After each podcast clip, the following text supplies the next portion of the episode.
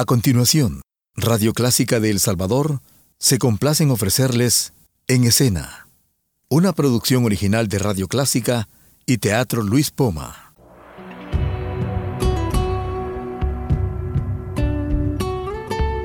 Siempre con usted, Radio Clásica 103.3.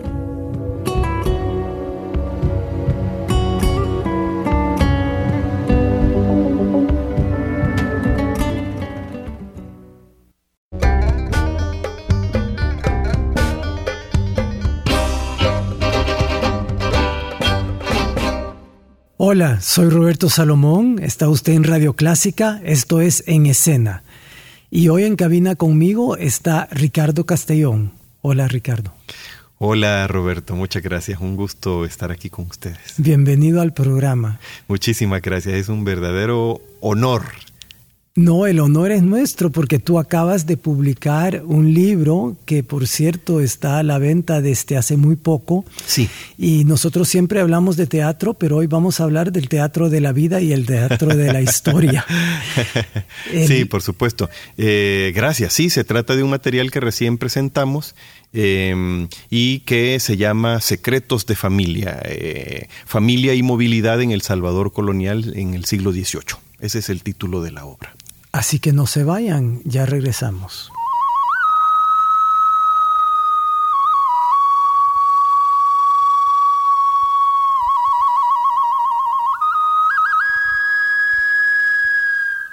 Ricardo Castellón, hombre multifacético, historiador, yo siempre digo historiante, me gusta decir. Es más bonito, a mí también me gusta más, sí.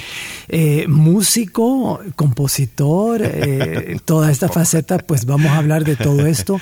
Ricardo, tu tesis es sobre El Salvador del siglo XVIII. Sí, esta es una investigación que em, inicié hace ya algún tiempo y que tuve la oportunidad de presentar eh, en la Universidad de Colonia en febrero del año pasado. En realidad se trata de una investigación en Alemania, sí. Se trata de una investigación que en este momento, en este momento ha dado por fruto el libro del que recién, del que estamos conversando, pero que además tiene el propósito de extenderse en tiempo. En el libro, si se recuerdan, refiere siglo XVIII, pero en, queremos extendernos hasta el siglo XIX y también queremos extendernos geográficamente, pasar de la región pacífica de Centroamérica, específicamente lo que actualmente es El Salvador, y crecer hacia el norte, Guatemala, posiblemente Chiapas, incluso un, poquito más, y hacia el sur, eh, algo de Honduras, Nicaragua, y si es posible llegar a Costa Rica. Lo que sucede es que la familia es un tema ya el concepto es difícil para, para, para, para la familia y, y, en Centroamérica hay tantos escenarios diversos, ¿verdad? Es como el tema de, de la esclavitud. En Centroamérica podemos hablar de esclavitudes. Hay tantas formas en que se manifestaron fenómenos sociales tan particulares como estos. Así que eso queremos hacer con la familia. Yo encuentro siempre que es muy difícil cuando me piden hablar sobre Centroamérica decir cómo es la vida aquí, porque hay tantas vidas paralelas y distintas en tantos estratos de la sociedad, que no es como en Europa donde uno está en un país y uno puede decir, bueno, la mayor parte de la gente vive así de esta manera, la mayor parte de la gente hace esto.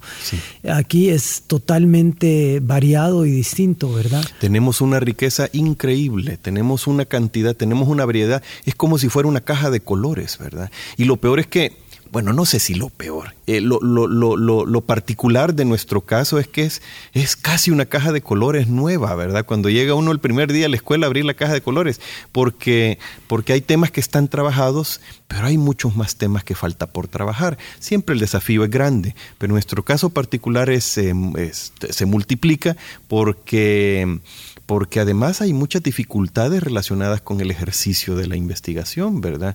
Y otras dificultades prácticas, solo termino, y otras dificultades prácticas con el, con el particular estado de nuestras fuentes de información, nuestros archivos, por ejemplo.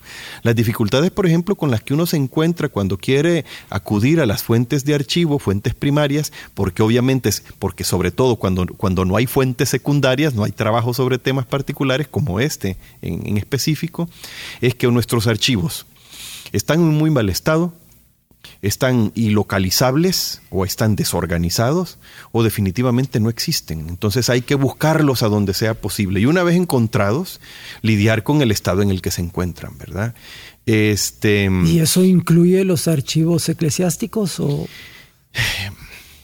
Pues los archivos eclesiásticos sí, también los incluye. La relativa fortuna que hemos tenido, que es también uno de los, eh, eh, eh, beneficios particulares de la investigación que ustedes pueden tener en sus manos con este libro, es que tuvimos acceso a los archivos, al archivo arquidiocesano de Guatemala. como ustedes sabrán, se trata de nuestra antigua capital, la antigua audiencia de Guatemala, Em, hasta, hasta, la independencia. Hasta la independencia y entonces definitivamente ahí se encuentra acopiada la información que corresponde a estos temas. No está toda, también está incompleta, pero hay bastante información. Te oía decir en un programa que eh, la, la, información más eh, fidedigna era la de los bautismos. Bueno, eh, en realidad la, información inmediata que tenemos, que de hecho eh, es, sumamente valiosa, es, son los libros de bautismo, los, bautismo los, libros de matrimonios, los libros de defunciones, que eran registros que originalmente se llevaban en las parroquias. Em, no siempre es muy confiable, Roberto, tengo que reconocerlo, este, pero en algunos casos hay excepciones y hay incluso alguna, alguna, alguna frecuencia este, y alguna aplicación, porque no todos los sacerdotes eran necesariamente muy aplicados al tema de llevar en orden el asunto. Y luego está la desaparición de algunos de estos materiales o la destrucción de algunos otros. O sea que el trabajo de un historiador es un poco como un reportero mezclado con arqueólogo y...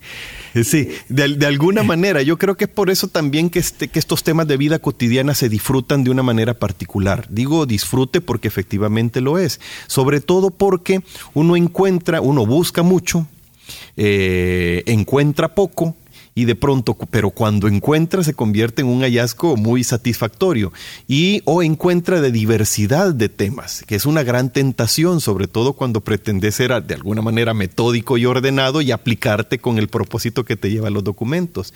Pero es interesante cómo en definitiva se trata de información muy reveladora, que usualmente no es abordada, ya dijimos por las dificultades, o que usualmente es de alguna manera abordada, pero muy someramente por los macroestudios económicos fundamentalmente y algunos estudios sociales. Ahora, me hablabas, por ejemplo, del tema de, las dificultades, y es que una de las grandes dificultades es precisamente los recursos.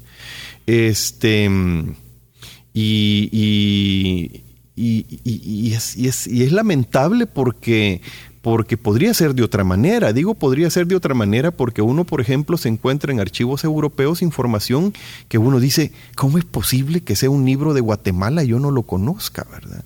O información de un libro, libros mexicanos, por ejemplo, ¿cómo es posible que estos estudios existan sobre Centroamérica, en México, y yo los venga a conocer eh, a estos lugares tan distantes, verdad? Inclusive los códices precolombinos. Ya, comenzando por eso, ¿verdad? Comenzando por eso. Así que es un verdadero desafío. Yo eh, creería que cualquier oportunidad es una oportunidad para reconocer el esfuerzo de, del montón de historiadores que con los recursos, con los escasos recursos que tienen, este, hacen lo que hacen maravillas ¿verdad? Regalándonos, regalándonos material que, que, se convierte en material valioso eh, por el interés que tiene y por el trabajo que tomó como, como un antecedente para, para darlo a la luz, ¿verdad? ¿Y qué es lo que has encontrado tú que te parece que puede ser tan importante para nosotros conocer hoy día? O sea, claro, está claro que tenemos que saber de dónde venimos para saber a dónde vamos, pero aparte de esa idea, eh, concretamente, eh, ¿cuáles son los hallazgos que para ti son más importantes mm. o entre los más importantes? De hay, hay varios hallazgos. Es difícil eh, tratar, como te imaginarás, es muy difícil tratar de resumirlo en poco, pero vamos a ver si hago por lo menos una descripción generalizada con algunos ejemplos. El libro en particular aborda dos fenómenos específicos del de, eh, siglo XVIII este, que son la movilidad social por un lado y la movilidad geográfica por otro, por otra. Este, el gran contexto aquí es el contexto económico, es decir, es el impacto de la economía en la sociedad eh, manifestada en estos dos grandes fenómenos. Porque la migración interna siempre se ha dado por las cosechas o por la transformación de producto básico, ¿no? Sí, es cierto, siempre se ha dado y siempre se ha dado también por otras razones. Fíjate que entonces a propósito de la migración geográfica, si decidimos comenzar por esa, eh, lo que tenemos que tener presente, lo que hay que recordar es que nosotros somos una sociedad de migrantes, ¿verdad? Somos también una sociedad de migrantes eh, iniciada incluso... Incluso, sí, ¿no? Iniciar Creo que solo Tailandia. Es, una cosa impresionante, ¿verdad? Y, lo seguimos siendo, ¿verdad? Este, pero el siglo XVIII tuvo una particularidad. Decidido el destino monocultivador y monoexportador de la sociedad de, la región centroamericana eh, por la corona, primero alrededor del cacao, luego a partir del añil y después alrededor del café, que es el que retoma la República Cafetalera tras la independencia. Este, la región, además, por su condición geográfica, no tuvo más remedio que estar subordinada al poder central guatemalteco, permanecer de alguna manera aislada entre los dos grandes bloques continentales y en el caso del Pacífico, resignada a un tráfico más o menos restringido en el Pacífico, eh, lejano del tráfico, del importante tráfico atlántico, ¿verdad? Como segunda condición y como tercera condición, desarrollando una especie de sociedad, una especie de convivencia, de, autosuficiencia, encontrando la manera de sobrevivir en esas condiciones adversas, ¿verdad? Eso forjó una sociedad particular, pero cuando nos vemos, cuando reparamos en, el, en el escenario de la sociedad eh, que gira, en su existencia en torno a un producto monoexportador, como es el caso del añil, nos sorprende darnos cuenta de la intensidad que cobró la migración, sobre todo migración interna, precisamente por causa de las cosechas, como lo mencionabas. Lo que sucedió en el caso particular del añil es que ese movimiento pudo ser percibido fundamentalmente alrededor de los cambios geográficos y cómo las radicaciones pasaron y cómo los movimientos pasaron de ser movimientos estacionarios, temporales, de personas que viajaban a la hacienda y luego regresaban a su lugar de origen, o que a lo mejor se quedaban por ahí algunos perdidos, a movimientos verdaderamente eh, grandes, notables, importantes. Para 1768, en, su visita a, en la visita a su diócesis, este, Pedro Cortés y Larraz, entonces arzobispo de Guatemala, se sorprendía de la gran cantidad de personas que vivían en esas circunstancias en territorios como el salvadoreño. Y, en, en algún momento llegó a calificar que por lo menos un 40% de esa población eh, vivía en lugares que no eran ni ciudades, ni villas, ni pueblos, es decir, era gente que vivía en otro, cualquier otra forma de erradicación menos esa. Ni eran, ni eran los lugares de los cuales eran oriundos. Por supuesto que no, por supuesto que no. En el, en, el, en el libro hemos podido documentar, por ejemplo, cómo en algunas haciendas, y este es un caso bien interesante, como en algunas haciendas, este, a partir de los apellidos, uno puede identificar personas que venían de lugares tan distintos y distantes como los alrededores de la Unión. Esta es una hacienda de San Miguel, alrededores de la Unión, la isla de Mianguera, Nicaragua, Guatemala y Honduras, ¿verdad? Comayagua. Es curioso porque... Como que venían buscando trabajo. Por supuesto, estaban empleados en una hacienda añilera, ¿verdad? Esto es interesante porque para el 18 todavía no está normalizado el tema de los apellidos. Y sin embargo, a la larga terminó siendo una pista porque los apellidos entonces corresponden a los lugares de los que las personas son originarios. Así, por ejemplo, aparece eh, un José Guatemala o, o una María, María Mianguera, que es gracias a lo que hemos podido determinar que gran cantidad de personas venía, como decía, de lugares tan distintos y distantes. ¿Y cuándo se empezó a utilizar los apellidos? A finales del 18 se comenzó a normalizar y creo que cobró una forma definitivamente más sistemática con el, traslado de las responsabilidades de este tipo, el registro, lo, que luego conoceremos como el registro civil, a manos de eh, el Estado laico ¿verdad? Y, pasó de las manos y, cedido cedido o arrebatado de las manos de, los religiosos. y esto coincide con la Declaración de los Derechos Humanos, de los Hay una relación, Sí, Hay una relación directa con eso de los apellidos, ¿verdad? Sí, sí, sí, sí. Luego se desarrolla, luego además se incorpora el, apellido materno, por ejemplo, y etcétera, etcétera. Pero estamos hablando de una sociedad este, muy particular que a la que hace, a la que cuesta mucho seguirle la pista.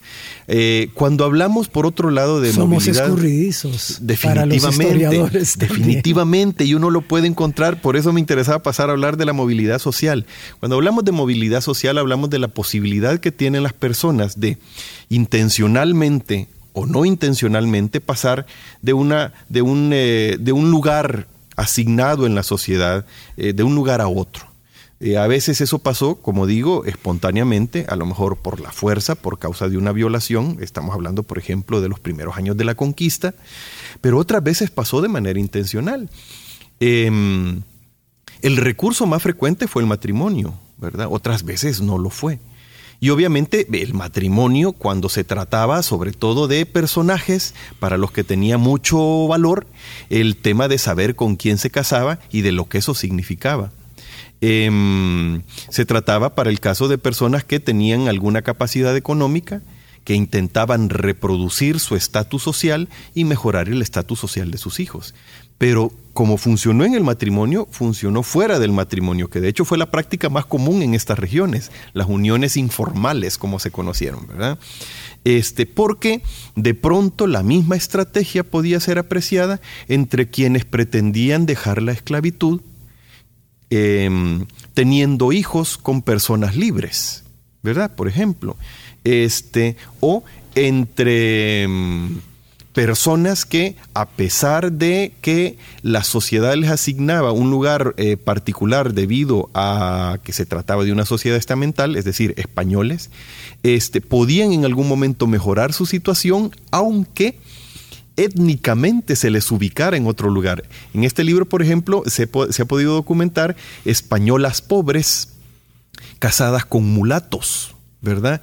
¿Qué está pasando ahí? Bueno, sí, está bajando estamentalmente, sí, posiblemente, pero mejorando económicamente en, la intención declarada del mulato, del, pretendiente por, casar, por casarse con esta mujer, él declara eh, por escrito en la carta que envía al, arzobispo guatemalteco, declara que ella está muy pobre y su padre muy enfermo.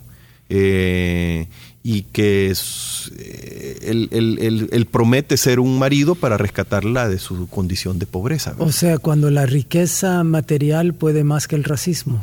Por supuesto, sí, en otras palabras, sí. Aquella fue una sociedad muy particular, porque si bien se trataba de una sociedad que tenía bastante bien delimitados sus límites en términos sociales. Sí, eso está muy bien documentado en el libro de Barón Castro. Por supuesto. De, la población del Salvador. Sí, sí, por supuesto. Pero también era una sociedad capaz de hacer disimulos apachar el ojo y decir, bueno, podría no ser y dejarlo pasar, todo con el... Y cualquiera se pregunta, ¿por qué? Por claros propósitos económicos. Habían funcionarios ahí, por ejemplo, que muy posiblemente no tenían, de, o de, español original tendrían muy poco, pero su apariencia les permitía pasar como españoles y su condición social lo confirmaba aunque a lo mejor no fuera necesariamente cierto. Hay documentos, por ejemplo, en que se refieren personajes españoles a los que se los, se los precede con un don en el nombre, don, señor, don, fulano de tal, pero hay otros a los que en el padrón se señala, hay un padrón muy interesante de Sonsonate, 1785, se señala, dice ser español, ¿verdad? No, dice ser español.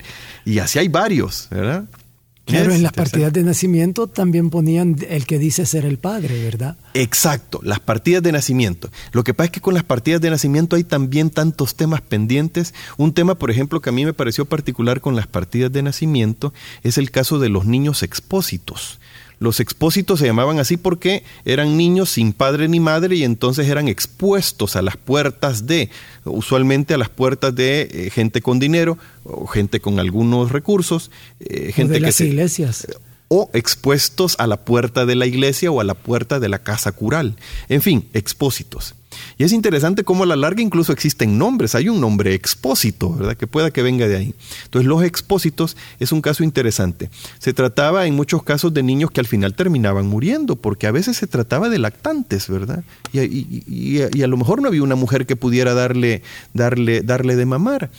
Pero en otros casos se trata de niños que en todo caso aparecen registrados en las actas de bautismo y aparecen como expósitos y es curioso cómo el sacerdote pone, a pesar del niño ser expósito, estoy hablando de un niño que no tiene padre ni madre, pero que el cura pone en algún lugar que se trata de un niño ladino o de un niño español, todavía más sorprendente. Entonces, ¿de qué estamos hablando aquí? Estamos hablando de nuevo del tema de la movilidad. ¿Por qué?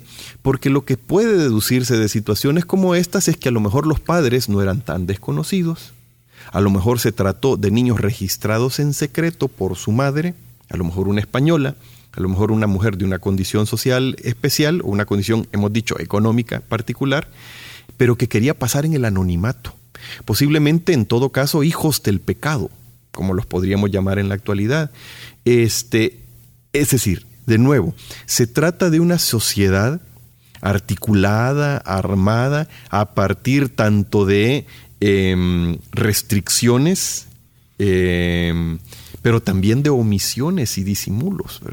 Una cosa bien interesante.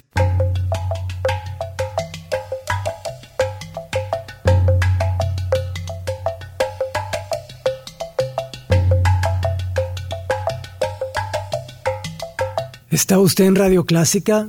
Tengo el honor de estar conversando con Ricardo Castellón, historiador. Yo soy Roberto Salomón. Esto es En Escena, Hablemos de Teatro. Y hoy estamos hablando del teatro de la historia. Así, digamos.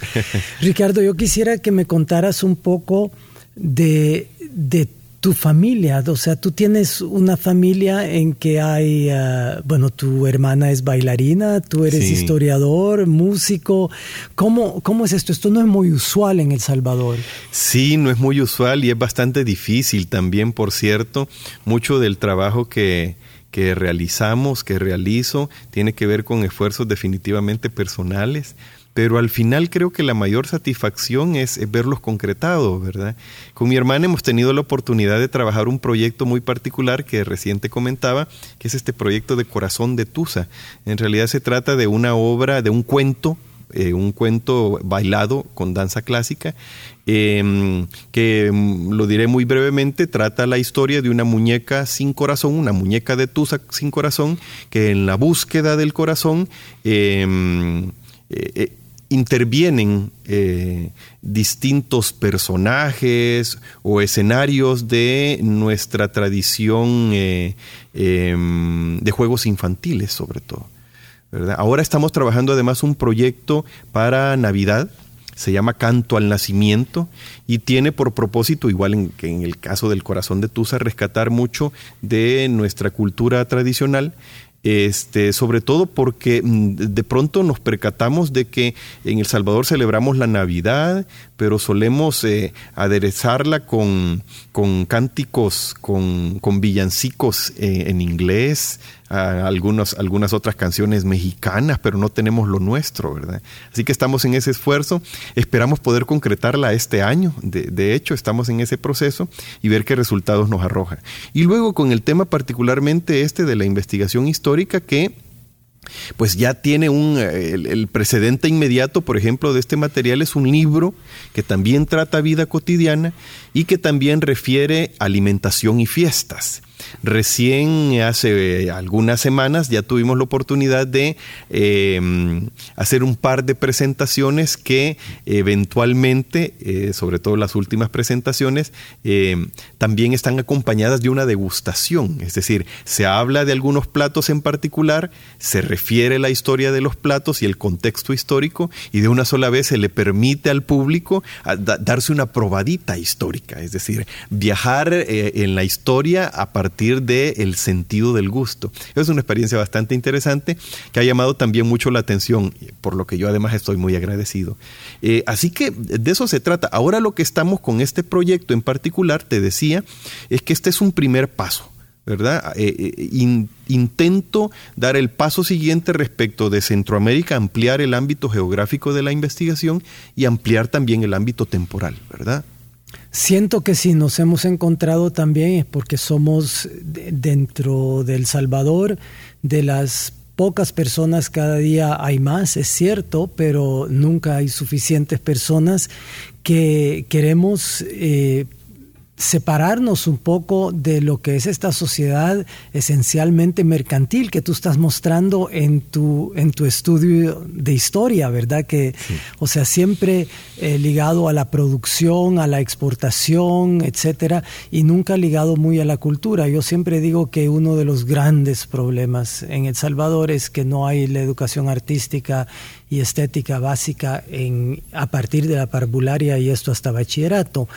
Entonces, ¿cómo esto es una tradición? Yo como historiador me interesa saber si esto es una tradición que viene de que, de, porque no fuimos capitanía general, no fuimos, eh, o sea, siempre fuimos como un... Del interior. Sí. O, a, mí me gusta pensar que somos como un, una, un camino entre dos puntos. Ajá. ¿Ah? Sí. Eh, sí, del interior, ¿verdad? Entonces, eh, esto tiene mucho que ver con, eso, crees? ¿O cómo podemos hacer para, para convertir este círculo vicioso del, eh, bueno, para usar la palabra correcta, es el mercantilismo sin, sin, sin valor, sin, valor agregado, ¿verdad? Sí, sí, sí. Eh, y, yo te lo voy a comentar desde dos eh, temas que particularmente me ocupan, Roberto. El primero de ellos tiene que ver precisamente con, con la investigación sobre cultura material. Yo creo que nos hemos ocupado muy poco del tema de cultura material en nuestra región. Hay algunos países que se han ocupado más. Eh, y, a partir de eso nos hemos ocupado poco de temas particulares como este, de lo biosocial, de lo biológico y social junto, ¿verdad? Como este tema particular de la familia. Costa Rica lo hace un poco más, Guatemala a lo mejor la sigue, pero nosotros muy poco. Por eso, eso por una parte. Luego por otra, cuando me hablas de puntos y de ser un punto intermedio, Hace tiempo acariciamos la idea, este, eh, junto a, otros colegas en la Academia Salvadoreña de la Historia, este, de trabajar Centroamérica en el triángulo eh, Perú, Nueva España y Filipinas, por ejemplo. Entonces uno dice, ah, pero ¿qué tiene que ver Centroamérica? Sí tiene que ver Centroamérica, ¿verdad? Este, en algún momento, por ejemplo, la cantidad de productos eh, comerciados en la región centroamericana, eh, de productos de la China, como se llamaban entonces, eh, ocupaban el segundo lugar en relación a los productos de Castilla, que era como se le llamaban en, esa época. De manera que estuvimos insertados en, una globalidad bueno, de hecho aquella fue la primera globalidad, ¿verdad? En una globalidad este, que nos hace incluso compartir este, atributos culturales con otras regiones tan distantes como Guamo, las Islas Marianas, ¿verdad? Este, ese es un proyecto que estamos acariciando que ojalá en algún momento se, concrete. Pero luego, cuando, cuando, cuando referís al tema cultural, es, es, es yo creo que podemos llegar al tema de cultura a partir del estudio de este, de cultura material, por ejemplo. Yo le apuesto mucho a eso. La otra vez presentamos también, tuve la oportunidad de, de que presentáramos una investigación en curso sobre vestuario en El Salvador que me pareció muy interesante. Yo cuando digo esto interesante no me refiero a mí, no es un mérito propio. Creo que es interesante dar con estos hallazgos y compartirlos. Me pareció muy interesante porque es sumamente revelador, es interesante ver cómo la gente se vestía en aquella época. Y luego, por ejemplo, hay temas particulares como el tema específico del teatro. Nosotros, por ejemplo, si tenemos un material sumamente importante, que hay que trabajar a la sombra de, específicamente temas tan concretos como la teatralidad, es un documento de 1761 que no sé si has escuchado, que son las fiestas reales que celebró Sonsonate este, en, em, conmemorando la entronización de Carlos III en España.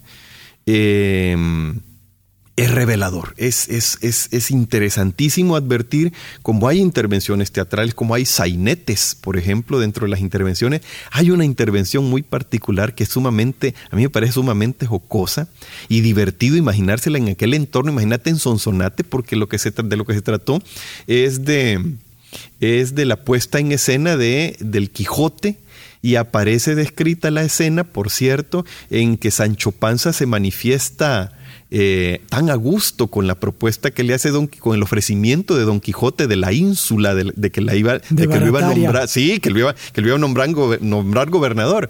Y entonces Sancho Panza, y te lo comento porque hace poco, eh, eh, cuando presentamos el, aspecto este alimentario del que te hablaba, este, es, referido en, esa, en esa presentación, este, Sancho Panza habla de la gran cantidad de alimentos que él sería capaz de comerse.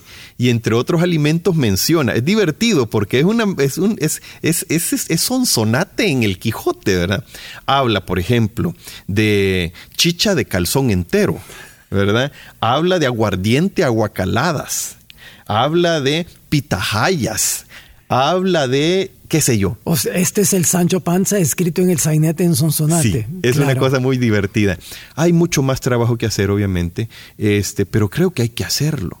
Mira, en mi experiencia creo que lo más satisfactorio, independientemente de lo mercantil que esto pueda hacer o no, este, digo, más bien lejos de lo mercantil o de lo, de lo, de lo, que económicamente resulte eh, eh, remunerado, este, es la satisfacción de advertir el interés de las personas. Sí, ¿verdad? Sí, el interés de las personas. Yo creo que esa es una recompensa importante. Pues muchas gracias por haber estado con nosotros hoy. Les recuerdo a los radioescuchas, Ricardo Castellón, historiador, su libro Secretos de Familia está disponible actualmente. No se lo pierdan, yo voy a ir a buscar una copia ahorita.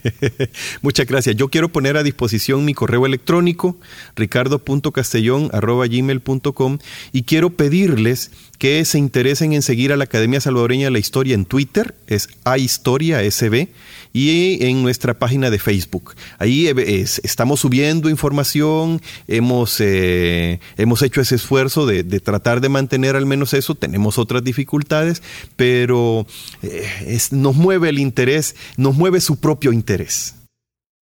Esto fue en escena un esfuerzo cultural de la Fundación Poma y de Teatro Luis Poma.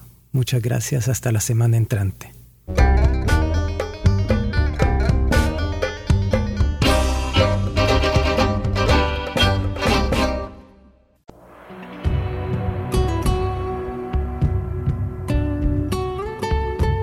Siempre con usted, Radio Clásica 103.3.